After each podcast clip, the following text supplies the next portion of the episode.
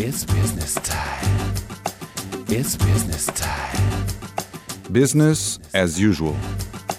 Os protagonistas da gestão em destaque na RUC.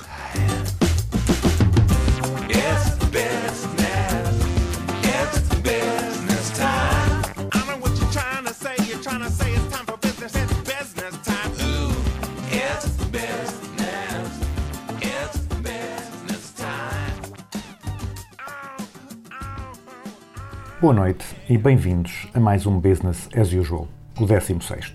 O meu nome é António Calheiros e o que faço é entrevistar os protagonistas da gestão em Portugal.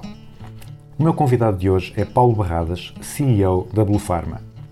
Paulo Barradas é formado em farmácia e já passou por todas as áreas deste setor. Foi diretor técnico e proprietário de farmácias, dirigiu uma cooperativa de distribuição farmacêutica, participou em diversos organismos da área farmacêutica e, em 2001, liderou um grupo de profissionais que adquiriu as instalações produtivas da Bayer, em Coimbra, criando a Blue Pharma. Nesta conversa falamos do seu percurso, das especificidades do setor farmacêutico e do seu estilo de gestão.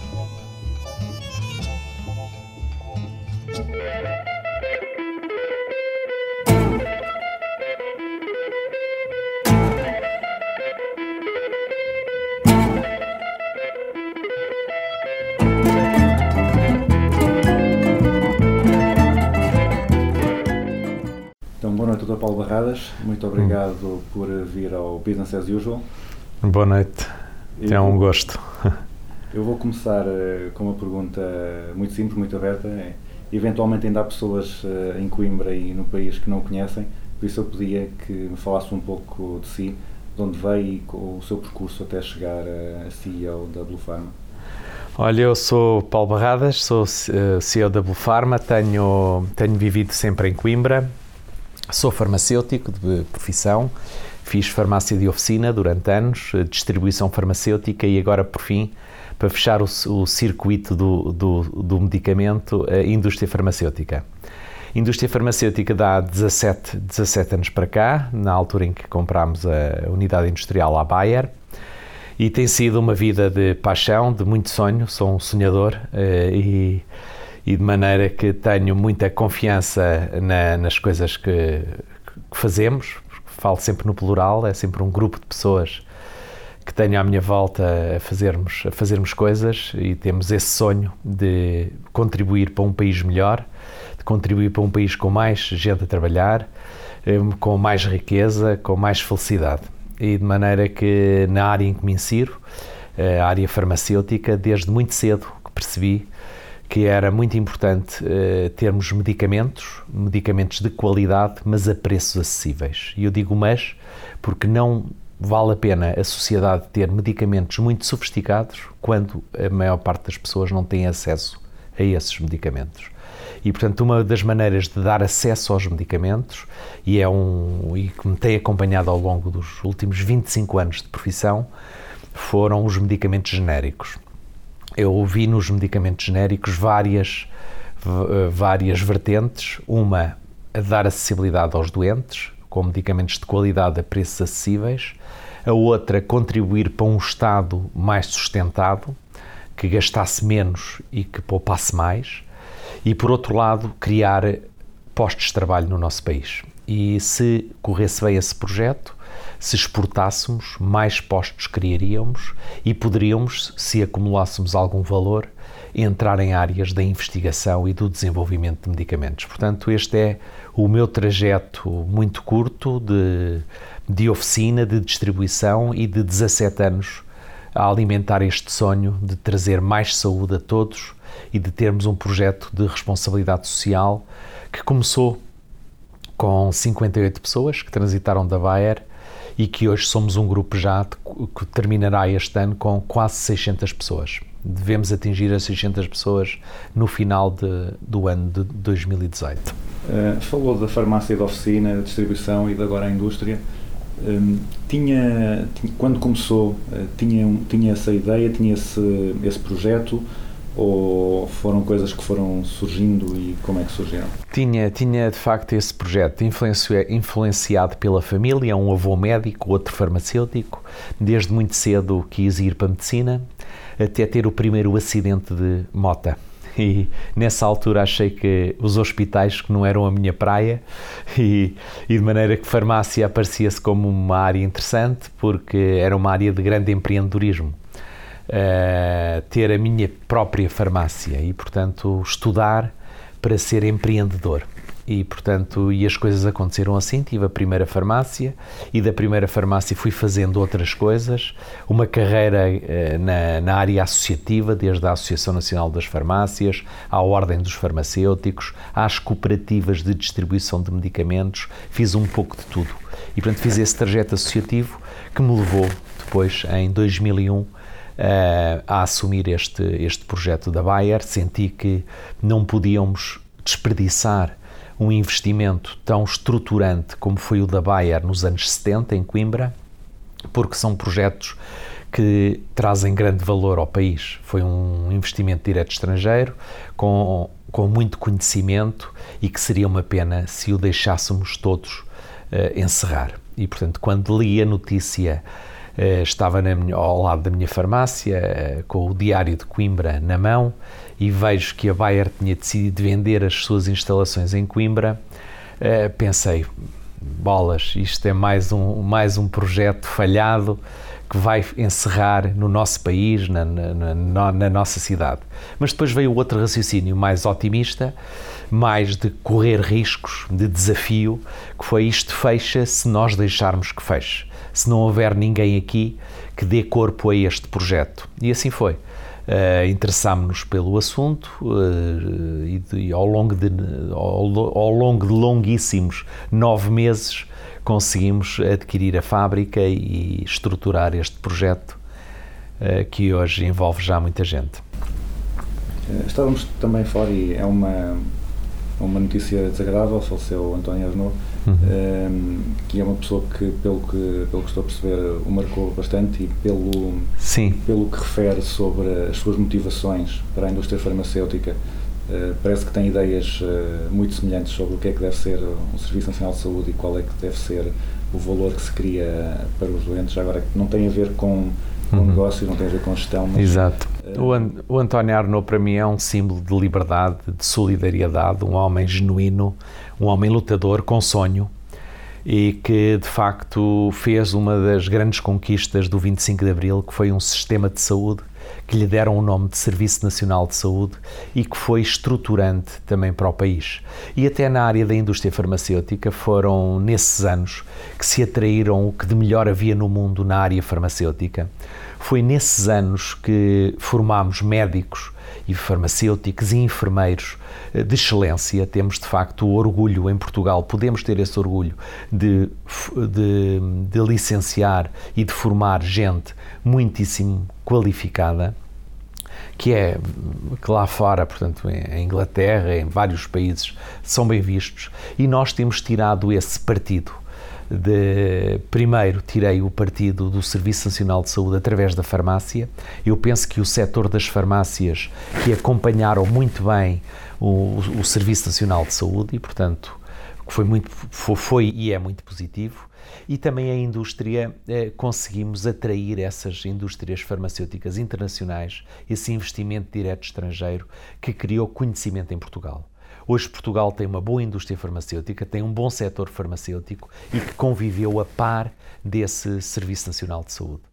Portanto, acho que é de facto uma marca que o António Arnaud deixa, uma marca fortíssima na, da sua personalidade, no, no, acesso à saúde gratuita e, ou tendencialmente gratuito, como hoje se diz, eh, e, e, universal. Portanto, hoje em Portugal são, são, são situações que eu não me canso de repetir, que parece que é um dado adquirido, mas se não o tivéssemos, chorávamos por isso. E de facto é, uma, é um sistema muitíssimo bom e que tem que ser muito bem tratado.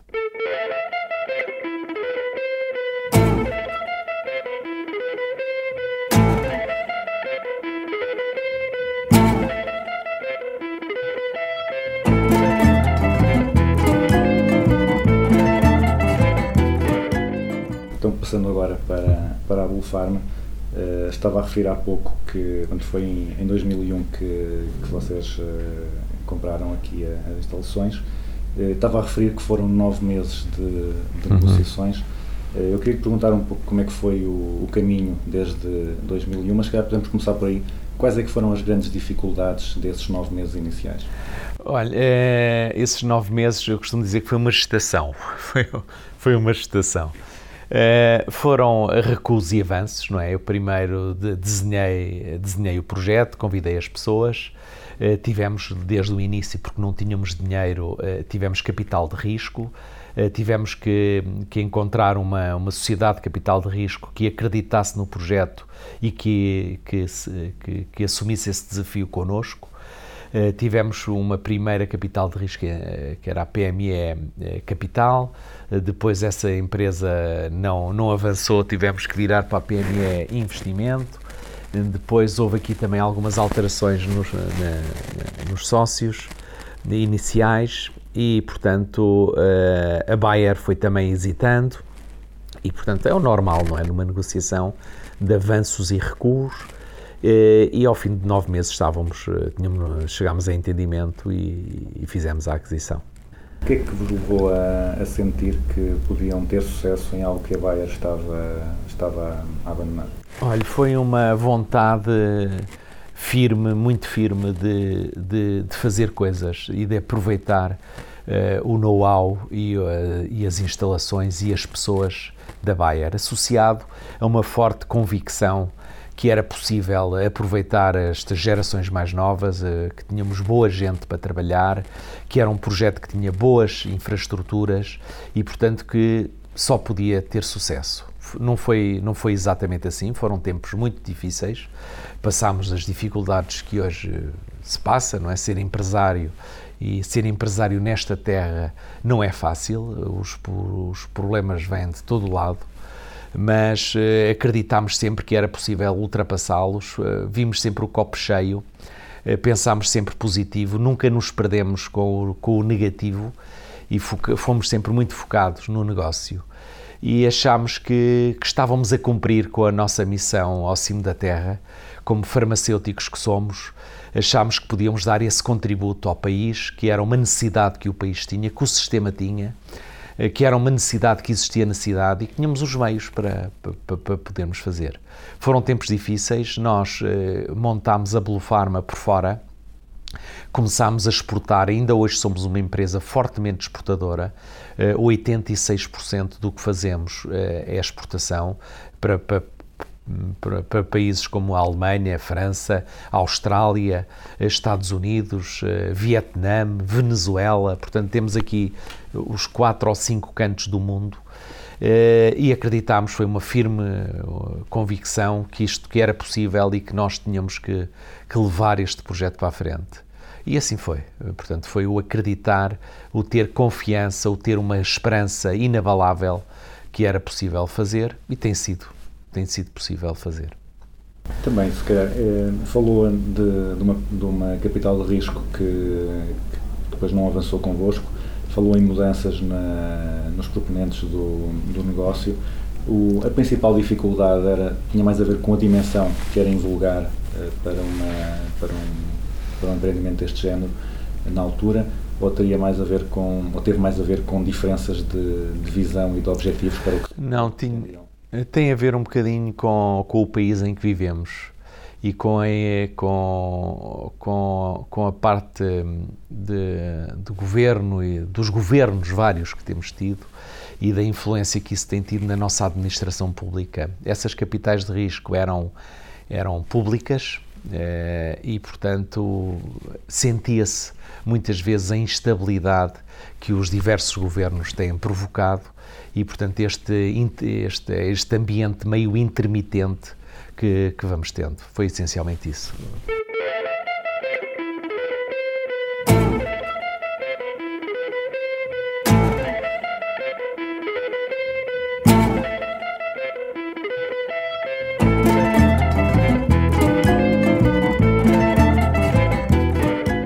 criaram eh, compraram a empresa em 2001 com 58 pessoas.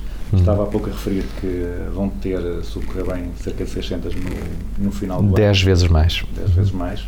estão em, pelos números que eu, que eu recolhi, presentes em 7 países e a exportar para 40, eventualmente Exato. já pode ter havido alguma alteração.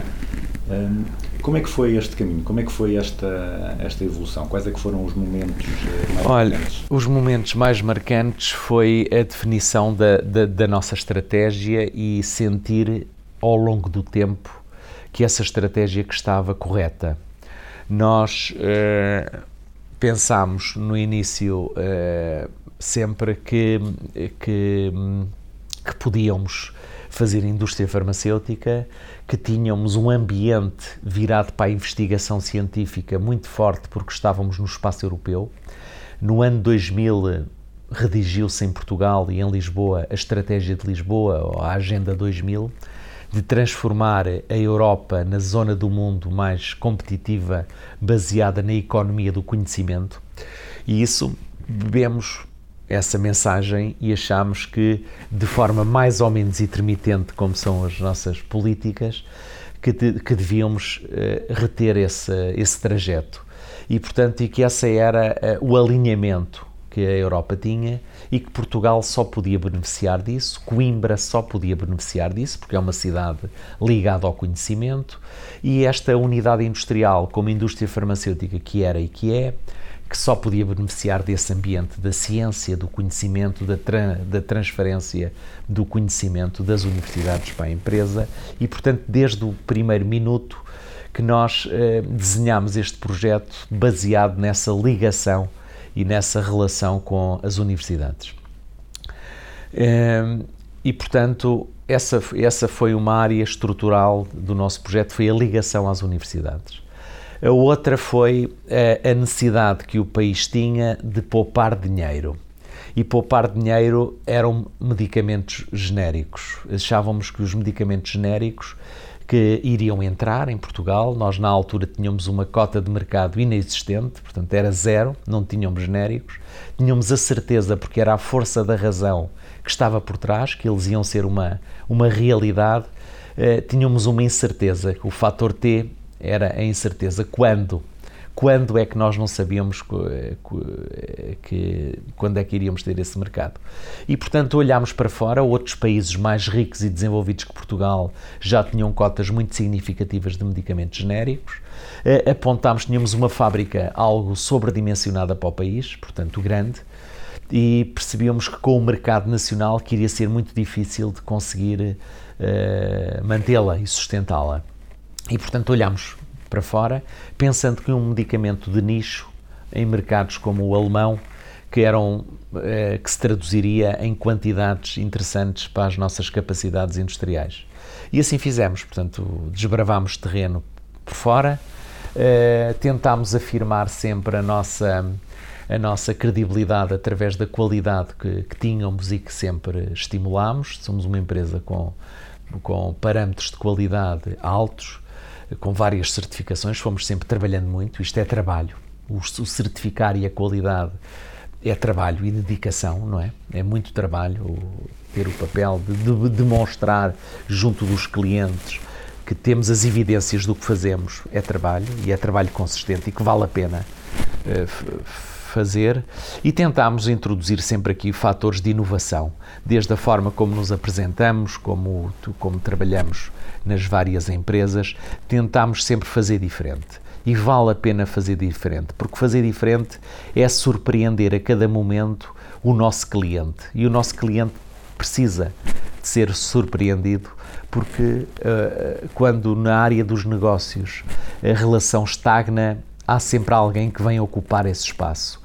E, portanto, para que não haja alguém a ocupar, temos que ser nós próprios a fazer sempre essa mudança e a surpreender permanentemente o cliente.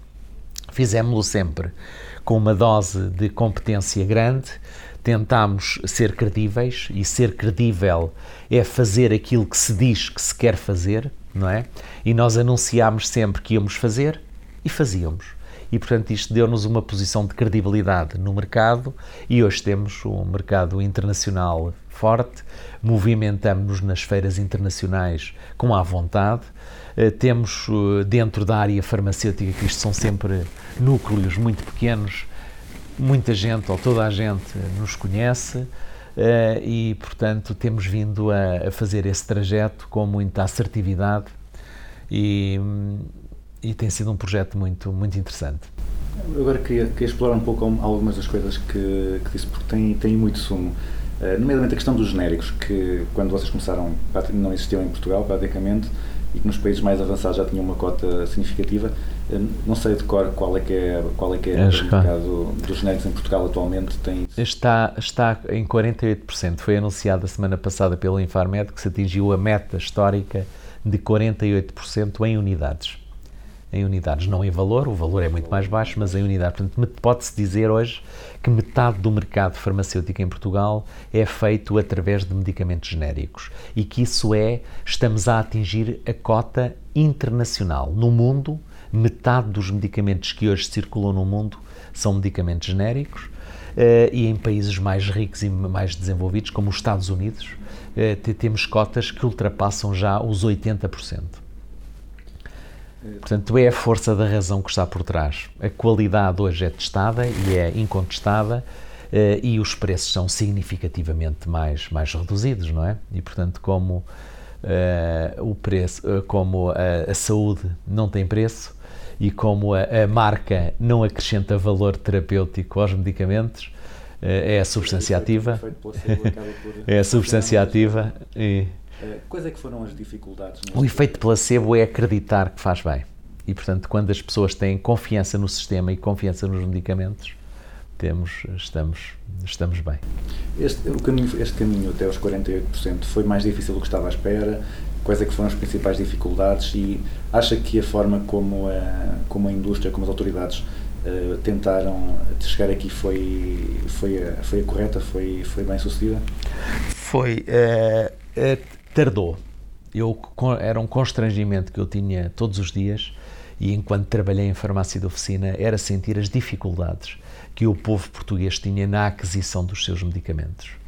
Eh, e quando olhava para, para rankings internacionais, via que na Europa, que era o país que mais horas tínhamos que trabalhar para adquirir a nossa casa, o nosso automóvel, educar a nossa família e comprar os nossos medicamentos também e, portanto, eh, era um país pequeno, com dificuldades e com produtos caros. Passaram-se estes anos e tudo baixou. Hoje temos acesso eh, com preços perfeitamente internacionais. Hoje os telemóveis passaram de, de, de não sei, de, de 3 mil euros para, para 300 euros, não é? Portanto, baixaram 10 vezes. E todo o mercado baixou muito. E também os medicamentos genéricos acompanharam essas quebras. E, e hoje temos medicamentos que são 10% do que eram há 10 anos atrás. Portanto, o desconto é de 90%.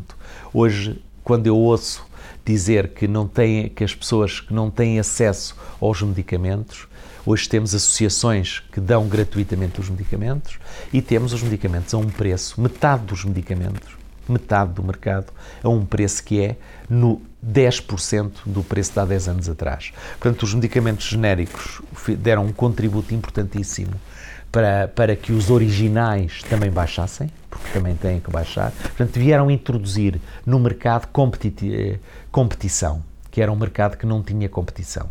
E a partir do momento que o mercado abriu, os preços reduziram-se e isso é saudável para os utilizadores, para os doentes e, é, e para o Estado, que é o principal pagador.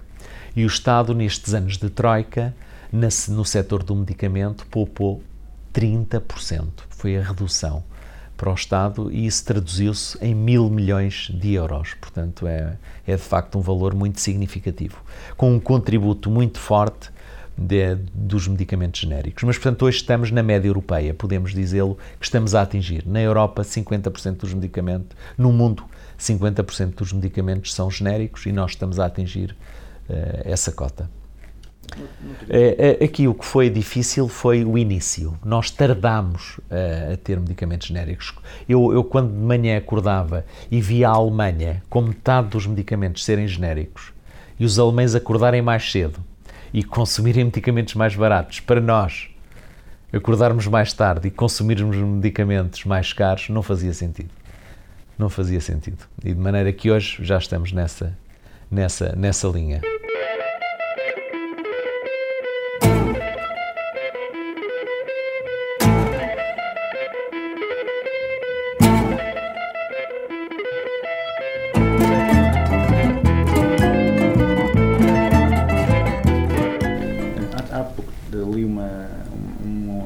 que falava sobre a questão do, dos prémios, das certificações, que são muito valiosas para, para o cliente e para as pessoas, porque é uma forma de dar credibilidade à, àquilo que, a- que as empresas afirmam. Não? é? Uma coisa, todas as empresas dizem que, são, que se preocupam com o cliente, que se, que se preocupam com a qualidade, mas haver uma certificação é uma entidade externa, uma entidade Que verifica, fazer exatamente. a garantia.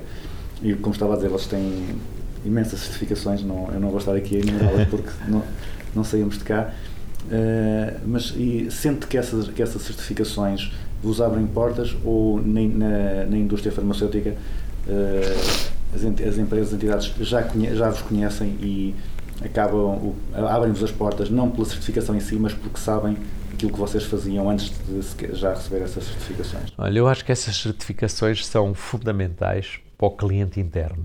A pessoa saber que trabalha numa empresa certificada dá-lhe uma, uma responsabilidade e uma confiança e o brio profissional e saber que está acima dos outros. A minha empresa é uma empresa que cumpre estes requisitos, que temos as que fazemos, que temos as evidências e que nos expomos a que outros venham verificar essa qualidade. E portanto isto é, um- é um círculo virtuoso que criamos. Eh, Das várias, eu pa- pautei-me sempre desde que comecei a minha atividade profissional por ser um amante da qualidade. E, portanto, em todas as empresas por onde fui passando, desde a da, da distribuição de medicamentos à farmácia, que tenho ainda em Coimbra, eh, fui sempre certificando as empresas, porque isto é motivação para quem está, é brio profissional também, eh, e, e- e- dá o garanto ao cliente que esta empresa está, que não tem receio, que não tem receio de se expor numa área tão importante como é a qualidade de- dos seus. E então na área da saúde, que qualidade é segurança, não é? E que trabalhamos com produtos que têm que ser seguros, acima de tudo seguros. E portanto isso dá uma tranquilidade aos nossos clientes muito forte. De todas essas cer- certificações, eu, eu puxaria aqui uma que é a da FDA. Essa de facto abriu-nos portas eh, no exterior, porque é, a FDA é a certificação dos Estados Unidos da América, que são um país rigorosíssimo, que não brinca com a qualidade e, portanto, que é difícil. E, portanto, nós conseguimos certificar pela FDA e, no momento em que o fizemos, os nossos clientes eh, deixou de se discutir quase a qualidade na, na Blue Pharma. Uma empresa que está certificada pela FDA é claramente uma empresa que está eh, acima, não é? Também referiu que, como dos vossos é a inovação, o tentarem sempre fazer diferente. Eh, concretamente, pode dar assim alguns exemplos daquilo que vocês fizeram ou fazem de forma diferente dos vossos concorrentes? Olha, nós na inovação eh, fizemos, eh, fizemos o trajeto todo da- na, na- na área da inovação, desde a inovação incremental nos processos de, de fabrico que temos, até à inovação mais disruptiva. Neste momento temos algumas, alguns produtos eh, já com uma inovação assinalável, temos, eh, estamos a, a trabalhar em filmes orais, eh, que já patenteámos nos Estados Unidos, que estamos a licenciar os primeiros. Temos outras áreas como os sprays bucais, eh, temos eh, investido em empresas. o nosso modelo de, enquanto organização de, de investir em startups das universidades, em avaliar periodicamente, todos os anos temos aqui muitos professores universitários e muitos projetos que nos vêm bater à porta eh, e que perguntam isto, vocês acreditam, terá viabilidade, não tem? E que nós convidamos eh, a virem para dentro da empresa, eh, a, a virem sentir as dores ser empresário e nós sentirmos as dores dos universitários. E, portanto, este casamento traduz-se sempre em, em, em inovação. E, portanto, temos já alguns projetos que estão em ensaios clínicos, já com doentes a ser, a, a- ser experimentados em doentes, e, portanto, eh, temos estas, eh, estas áreas, mas temos outras. Temos inovação também na área da organização, nós, na área das, das, da- das, das farmácias, convidamos eh, farmácias a ser acionistas de uma das nossas empresas eh, participadas, que é a Pharma Genéricos. Portanto, inovamos também na organização, eh, fazê-las sentir as nossas dores e nós as dores dos nossos clientes e, portanto, traduzindo isso numa empresa nacional que pudesse, pudesse afirmar e tirar partido também deste setor, que é um setor que nós eh, temos que defender e que temos de defender de forma eh, profissional e de forma eh, nacional também, porque não podemos deixar eh, ir embora também para outras empresas com outras origens e, portanto, também aí inovamos. E, portanto, são alguns, algumas áreas em que temos vindo a, a inovar. Mas inovamos, por exemplo, estou-me a lembrar coisas tão simples como isto. No início, quando os telemóveis começaram a ter câmara, eh, o primeiro medicamento que fizemos aqui para uma empresa francesa estava na linha de fabrico, a sair as- estavam a sair as primeiras caixinhas e filmámos as caixinhas a sair. E em 3 segundos, ou em 2 segundos, estava em França, no nosso cliente. E ele viu, foi uma coisa, uma abordagem inovadora e tão simples quanto, quanto isto.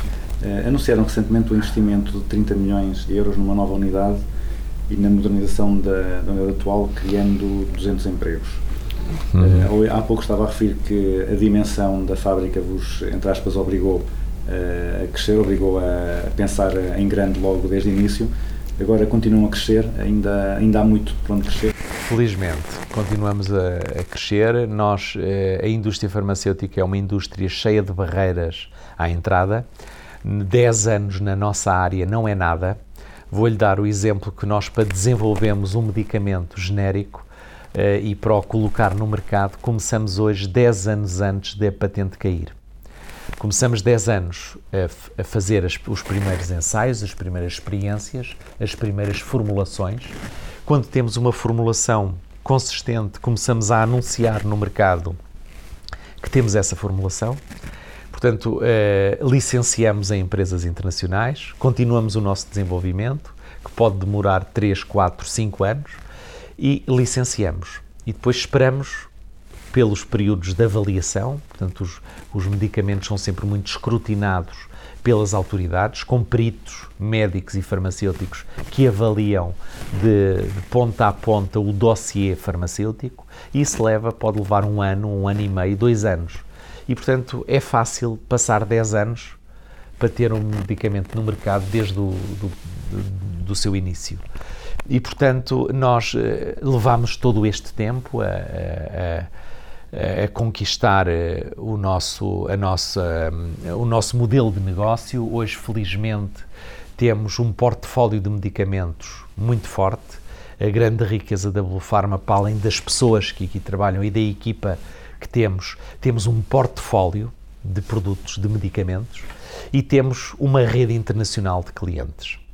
E, portanto, estes 17 anos, eu costumo dizer que, que foi que foi eh, que demorámos 17 anos a semear, fomos semeando e que estamos neste momento com, com, com esse conjunto de produtos, com esse conjunto de clientes e com uma equipa altamente eh, bem preparada.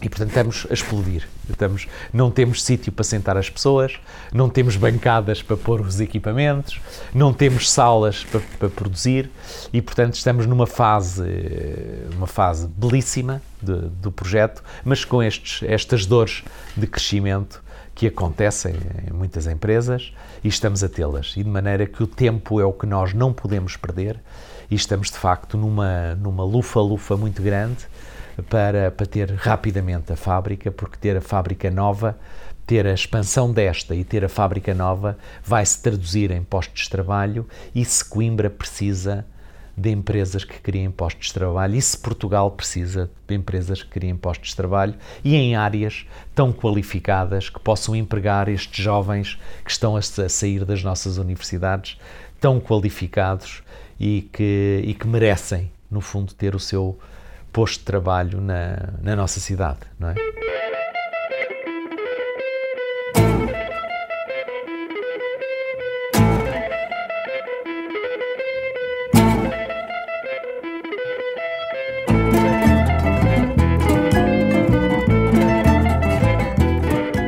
Já que fala dessa questão de, de Coimbra, eh, a é uma empresa de Coimbra e assume, assume claramente essa origem em Coimbra. Eh, Já falei também no programa, por exemplo, com o Gonçalo Quadros e com o António Henriques, da, da CH também, e eles diziam que ok, estão em Coimbra porque realmente são de Coimbra e gostam de Coimbra, eh, mas que racionalmente, eh, estrategicamente, essa não é a melhor, a melhor decisão. Porque se estivessem em Lisboa ou no Porto, em termos de negócio, seria melhor para, para as empresas dele. No seu caso, aqui no caso da Bufarma, eh, estar em Coimbra é uma vantagem, é uma desvantagem? Quais é que são os benefícios? Quais é que são eh, aqui eh, Olha, Coimbra, eh, Coimbra é um mercado muito pequenino, não é? E eu senti essas diferenças enquanto andei pela farmácia de oficina e pela distribuição farmacêutica.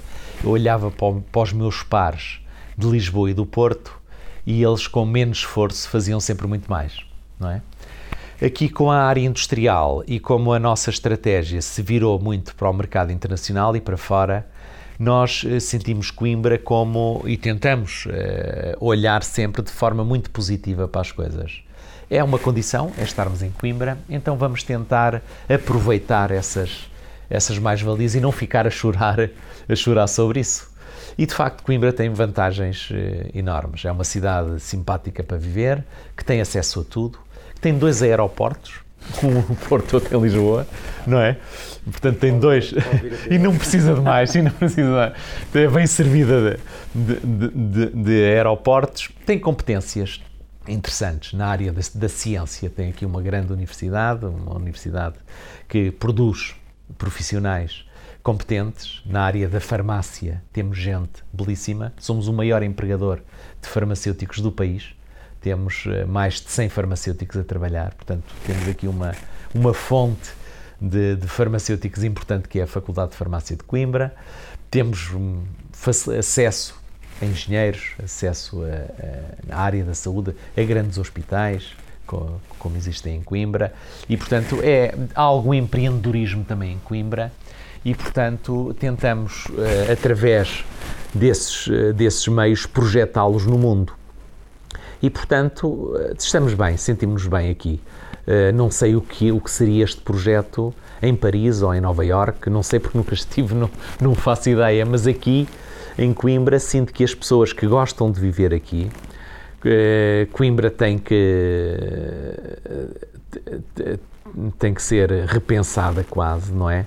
Porque sinto também que há muitos jovens hoje e enquanto na minha geração não, não, não pus em hipótese estudar para fora, porque os meus pais era aqui que tinham a sua eh, residência, a nossa residência familiar era aqui, portanto eu tinha uma universidade aqui, estudava aqui, nem pensei. Os meus filhos já puseram a hipótese de estudar para fora. E, portanto, muitos dos amigos deles, ou todos, estão a trabalhar fora. Já os meus também. Muitos foram para fora. E, portanto, eh, temos que repensar a cidade, torná-la agradável. Hoje o local, o local de, de de- o- o local onde vivemos é de facto um aspecto competitivo muito importante. Nós temos que tornar a nossa cidade competitiva e torná-la competitiva é ser agradável a quem cá vive.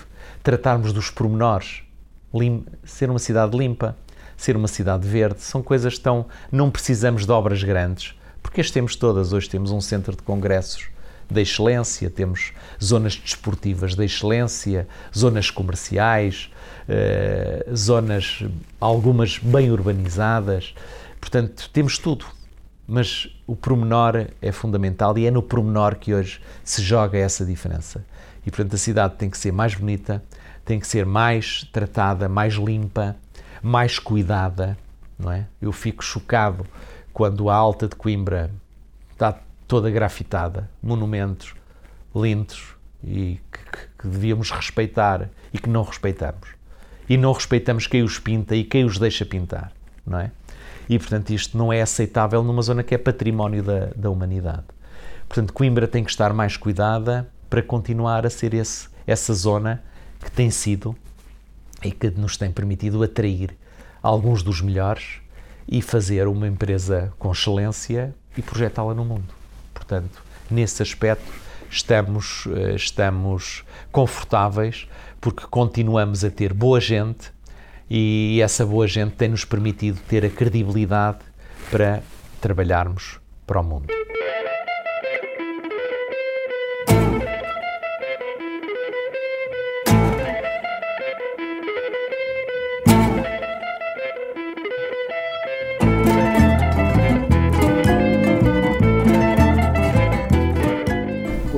Área em que, em que os pormenores também fazem a diferença muitas vezes é na gestão de pessoas. Na- já referiu que as pessoas são muito importantes para, para, o, vosso, para o vosso negócio e que valorizam as pessoas. Hum, Pode-nos dar alguns, alguns exemplos da- das práticas de gestão de recursos humanos da, da Blue Pharma que, que se sente mais orgulhoso e que acha que fazem, que fazem têm impacto na capacidade de atração e retenção dos melhores profissionais? Sim, nós temos, eh, temos eh, nunca tivemos receio de divulgar o que fazemos. E sempre o fizemos com muito gosto de o fazer, porque é uma forma de transmitir aos outros que é possível fazer, contaminar os outros com essa, com esta atitude do, do fazer. Eh, e isso tem-nos permitido recrutar, porque aparecemos na imprensa e, portanto, o recrutamento é a base, está na base do nosso, da nossa dinâmica em termos de recursos humanos. Portanto, recrutar bem. E o recrutamento bem é recrutar, antes que mais, pessoas eh, bem formadas, boas pessoas.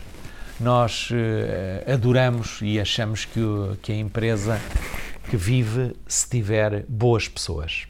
Mas não basta serem boas pessoas, mas, mas é fundamental que sejam pessoas bem formadas. E não basta porque depois é preciso outras competências, não é? Eh, as línguas é fundamental, as informáticas, mas isso são coisas que as gerações já nos trazem. Hoje toda a gente, ou muita gente fala muito bem inglês, toda a gente nasceu na era da informática e, e as competências técnicas temos-las através da universidade e 80% de, dos no, de quem concorre de quem entra para a Blue Pharma são licenciados, portanto vêm já com, com um nível de competências técnicas muito bom e depois nós apostamos fortemente na formação. Portanto, nós todos os dias da semana temos gente em formação e, e vamos às melhores do mundo também. Portanto, se a formação é em Berlim, mandamos pessoas a Berlim, se a formação é em Londres, vão a Londres. Portanto, temos aqui um orçamento muito generoso para, para, para fazer o melhor. E esse orçamento é generoso em tudo o que compramos. Costumamos dizer que quem não tem dinheiro tem que comprar bem, e comprar bem é comprar qualidade. E compramos bem essas formações, compramos bem os equipamentos que temos na fábrica, compramos bem as infraestruturas que temos vindo a construir. Portanto, no que fazemos, tentamos fazê-lo com qualidade. E essa qualidade começa nas pessoas e começa na formação que, lhe, que lhes damos. Também agora, uma, uma das coisas que se fala muito é da, da conversão para a indústria 4.0. Um, quais é que são os, eh, os desafios que vocês sentem nesse... Olha, os desafios são inúmeros, porque hoje vivemos num mundo em que produzir é extremamente, a indústria é um setor com uma complexidade gigante. Se lhe dissesse que para licenciar uma fábrica destas, que vêm cá 20 entidades, é loucura, não é? Se lhe dissesse que é preciso monitorizar todos os dias a legislação que todos os dias é produzida na área do ambiente, na área farmacêutica, na área industrial, na, enfim, são tantas que é preciso monitorizar isto tudo. Nós temos 10 pessoas na área regulamentar. E a área regulamentar é fazer o interface entre o que produzimos, os medicamentos que produzimos e as nossas autoridades. Nós temos que ter uma transparência permanente com as autoridades e temos gente especializada que só faz, trata dessa relação entre a indústria e as autoridades. E, portanto, na área da qualidade temos 20 pessoas num departamento, noutro departamento virado para as auditorias temos mais 10 pessoas. Portanto, hoje a complexidade de produzir é enorme. E, portanto, nós fabricamos papel e de vez em quando medicamentos. É como eu costumo apresentar esta, esta indústria. E, portanto, a complexidade é, é de tal forma e as auditorias a que nos sujeitamos, porque a Blue Pharma é uma empresa que produz para outras empresas, essencialmente. Também produz a sua marca, mas essencialmente produz para terceiros. E, e produzir para terceiros faz com que esses terceiros venham auditar, venham verificar se nós estamos a cumprir exatamente o que nos propusemos. E, portanto, dizemos muitas vezes que a nossa qualidade resulta de três fontes. Resulta da nossa exigência enquanto profissionais, resulta das exigências legais e das nossas autoridades que, que- que todos os anos nos visitam e que verificam os nossos processos, e resultam, mais importante que tudo, dos nossos clientes. E de facto, o facto de produzir para clientes do mercado internacional, sejam americanos, sejam australianos, sejam franceses ou alemães, todos eles vêm verificar a qualidade. E isto é o- o melhor que a Blue Pharma pode ter. Porque eles, ao virem verificar a qualidade, são auditores internacionais que passam a vida a visitar fábricas e, portanto, vêm com o olho muito treinado e estão permanentemente a desafiar-nos à melhoria contínua. E, portanto, isto é uma fonte de aprendizagem para todos os técnicos e colaboradores que trabalham connosco e para a pró- própria organização eh, do melhor que pode, que pode haver. É, o 4.0 era a, a pergunta. Eh, o 4.0 é, é quase uma necessidade. Nós, eu, eu, eu não acredito que nós, dentro de uma, uma, uma indústria com as características da nossa, que se não implementar bem o 4, a indústria 4.0, que em 10 anos continua a estar no mercado. Não tem capacidade, não, é impossível, porque os requisitos são de tal maneira exigentes que só, de facto, a digitalização dos processos é que vão conseguir responder a estes desafios das documentações e esta obsessão pelas evidências. Todo o processo tem que estar devidamente documentado. Quem fez, quem controlou, quem verificou, quem libertou para o mercado. Portanto, isto passa aqui um escrutínio de vários profissionais com uma complexidade e nós estamos cada vez a produzir mais medicamentos diferentes, lotes mais pequenos. Portanto, é uma tendência também no mercado. Não é personalizar, porque isso é uma utopia, ter medicamentos, mas é estratificá-los. Portanto, para determinados tipos de populações, este tipo de medicamentos. Medicamentos cada vez mais ativos e mais, eh, mais sofisticados, e portanto isto faz com que os lotes sejam mais pequenos e portanto que a complexidade aumente ainda mais. Temos mais medicamentos com lotes mais pequenos, temos que produzir mais e portanto a complexidade é muito grande. De forma que o 4.0, uma das coisas que nós eh, que temos como objetivo é fazer uma fábrica livre de papel, paper free. E, portanto, isto é, eh, em termos ambientais, então, é importantíssimo. São não sei quantas árvores menos que vamos ter que deitar abaixo para, para ter os nossos processos eh, como deve ser. Vamos poupar também na- nas, nessas auditorias que muitas vezes poderão ser feitas à distância ou, ou vamos tornar a fábrica tão transparente que o cliente pode entrar cá todos os dias, através do, do que está a acontecer, ele pode ter acesso através dos sistemas informáticos ao dia a dia da nossa fábrica e nós consideramos que esta fábrica, que não é nossa, que esta fábrica é dos nossos clientes. É assim que entendemos sempre este negócio. Dizemos sempre que quem nos paga os salários são os clientes. E, portanto, isso é verdade para a administração e é verdade para todos os colaboradores da Blue Pharma. Sempre o dissemos desde o princípio e, portanto, esta fábrica é dos nossos clientes. E, portanto, para estarmos neste negócio tem- e para estar no negócio hoje, temos que ter confiança entre as partes. E essa confiança constrói-se também assim, não é? Constrói-se dando abertura e, e- e- sendo um livro aberto para virem verificar quando quiserem o que está a acontecer sem qualquer eh, receio, sem qualquer problema.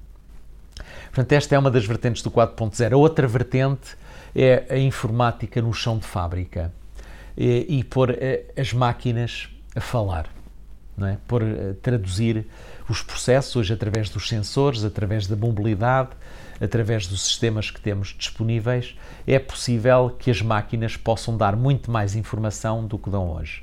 E quando tivermos eh, eh, quando tivermos essa informação, podemos otimizar os processos, podemos trabalhar com menos tempos, portanto, fazer mais com menos. Esse é o outro segundo objetivo.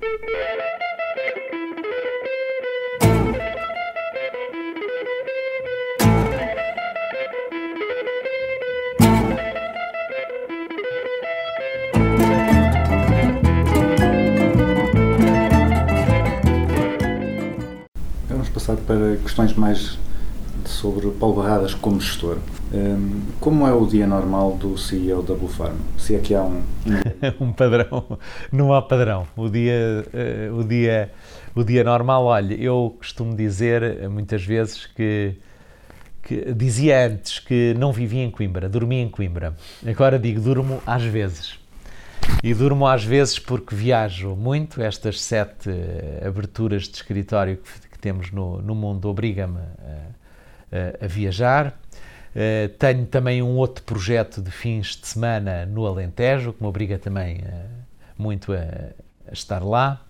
E de maneira que no dia a dia na Blue Pharma, portanto, de manhã eh, à noite, é chegar cedo, sair tarde, muito tarde, muitas vezes, eh, muitas horas de trabalho, muitos telefonemas, muitas reuniões, uma, uma, uma agenda sempre muito, muito ocupada. Eh, e, e não tenho dias iguais. Portanto, monotonia é a coisa que não existe e, portanto, tenho que aproveitar muito bem o tempo para ir conseguindo gerir, gerir a crise. Eh, nessas tarefas todas, quais é que lhe dão mais prazer a fazer? Olha, eu, o que me dá mais prazer é abrir, eh, são, são novas ideias de negócio. Eu acho que tenho, eh, que tenho, que tenho mais entusiasmo nos novos negócios, no estudar novas oportunidades, no, no tentar ver além do, do dia de hoje. Eh, tenho a minha cabeça sempre muito à frente, sempre, penso sempre muito, muito para a frente, o que é um problema, não é? Porque devemos pensar no dia, não é? Há aqueles que pensam muito para trás, outros pensam para a frente, e acho que os inteligentes é o que pensam no dia, no, no, no- dia a dia. Eu estou sempre a pensar para a frente e estou sempre a pensar em novos projetos e novas, eh, novas ideias, e isso dá-me mais, mais eh, acho que me dá mais eh, realização do que manter os negócios que tenho. Portanto, estou sempre, claro que, que manter é fundamental, mas estou sempre a pensar em abrir coisas novas, em fazer coisas novas, em estou intranquilo sempre no meu no meu dia a dia. Acho que vivo de forma intranquila esse aspecto, pensando sempre que é possível fazer mais e que nunca estou satisfeito com, com o que estou a fazer e que tenho sempre que fazer mais e portanto isto é, olha, é, é terrível, é terrível.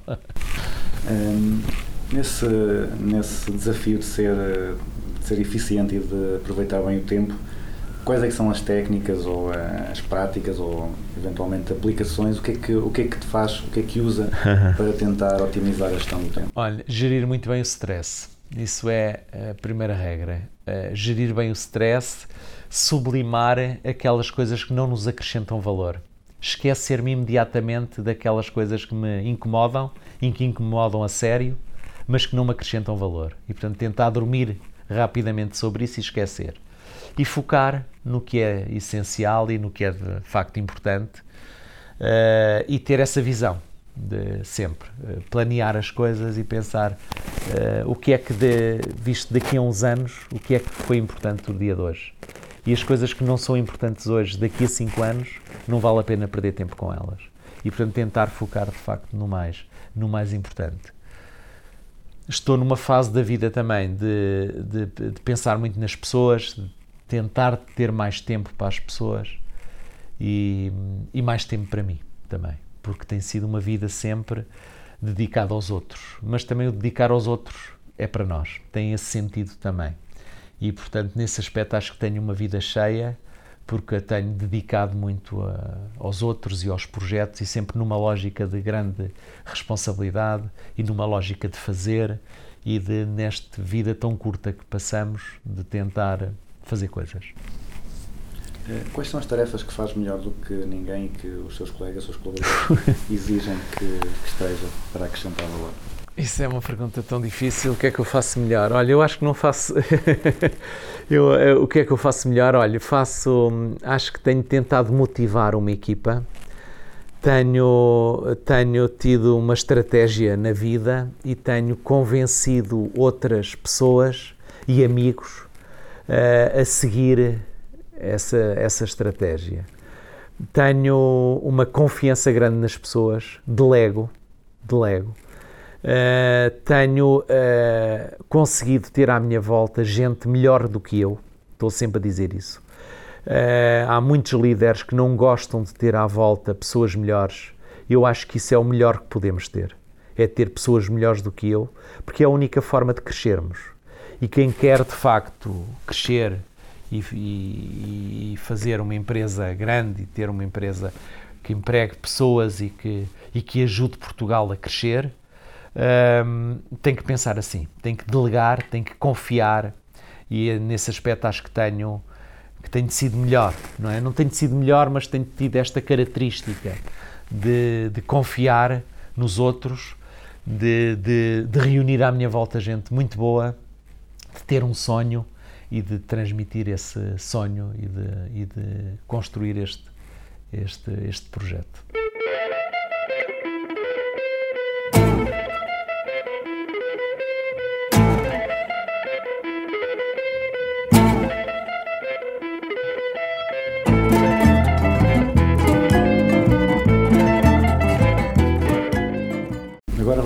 Aquilo que eu chamo a grelha fixa, que são as perguntas que são iguais para, para todos os convidados. E a primeira é uma empresa ou um guru da gestão que admira, alguém que o, que o que tem marcado. Essa é outra pergunta que eu fico sempre aflito, com receio de dizer, olha, não posso dizer ninguém que esteja, que esteja vivo. não posso dizer também que hum, uma pessoa que me tenha influenciado na gestão, Ou uma empresa que seja uma referência em termos de gestão. Para além da Blue Farm. olha, todas aquelas, vou responder de forma menos objetiva, todas aquelas que, que vêm suprir necessidades não satisfeitas, que têm um forte sentido de responsabilidade social e que de facto existem para servir, para servir os outros. Todas aquelas que o fazem de forma séria, de forma ética, responsável, eu admiro. Depois a segunda pergunta é um livro que acho que toda a gente devia ler. Um livro que acho que toda a gente devia ler. Olha, eu, eu gosto imenso de ler, leio muito e tenho dificuldade também em, em dizer-lhe qual foi o livro que li mais empolgante, porque são todos os que estou a ler na altura. Todos os livros que estou a ler acho que são sempre os melhores, os, os melhores do mundo.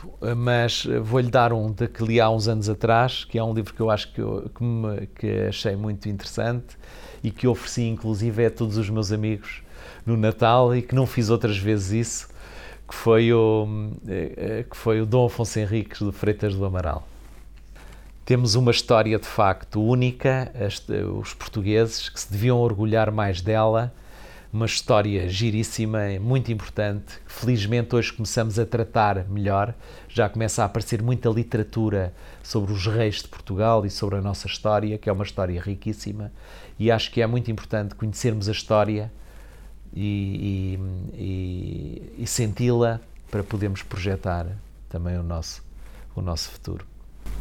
Um conselho eh, para dar a jovens estudantes de gestão. Se pudesse ter um placar à saída da- das faculdades de gestão, ou, ou eventualmente das Exato. faculdades de farmácia, um conselho que lá pudesse colocar no cartaz para os jovens verem todos os dias e uma coisa que fosse importante para eles. Eh, sigam os vossos sonhos.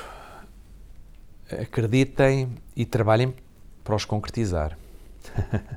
E finalmente, eh, uma música para concluir o programa. Uma música para concluir o programa. Essas perguntas fico sempre aflito. Não sei. Olha, Rui Veloso, não há estrelas no céu. Boa escolha, boa escolha. Bom, Dr. Paulo Arradas, eh, muito obrigado pelo seu tempo. Ehm, Eu é que agradeço este bocadinho.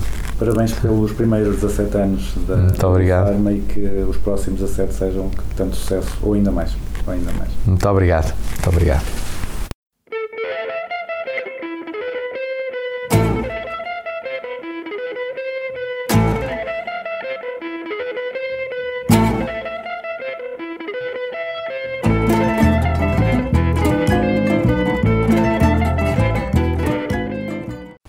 Assim o 16º Business as Usual com Paulo Barradas, da Blue Pharma. Nós regressamos daqui a duas semanas. Até lá, fiquem com Não Há Estrelas no Céu, de Rui Veloso. Não há estrelas no céu a adorar o meu caminho. Por mais amigos que tenha, sinto-me sempre sozinho. De que vale ter a chave de casa para entrar? Ter uma nota no bolso para cigarros e bilhar. A primavera da vida é bonita de viver. Tão depressa o sol brilha como a seguir está a chover. Para mim hoje é janeiro, está um frio de rachar. Parece que o mundo inteiro se uniu para me tramar. Passo horas no café sem saber para onde ir. Tudo à volta é tão feio, só me apetece fugir. Vejo uma noite ao espelho, o corpo sempre a mudar.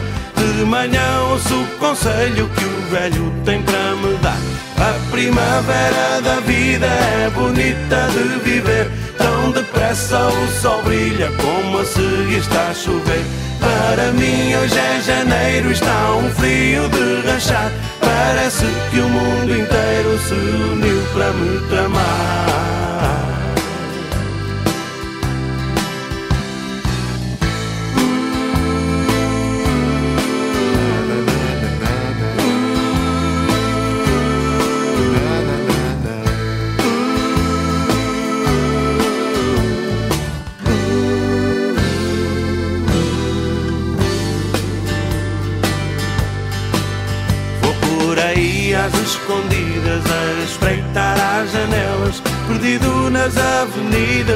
Achado nas vielas.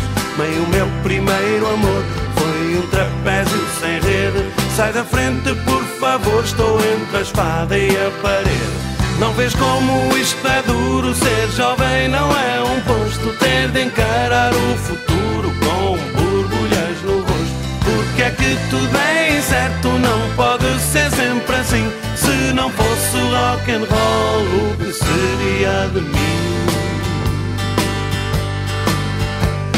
Primavera da vida é bonita de viver. Tão depressa o sol brilha como a seguir está a chover. Para mim hoje é janeiro, está um frio de rachar. Parece que o mundo inteiro se uniu para me tramar.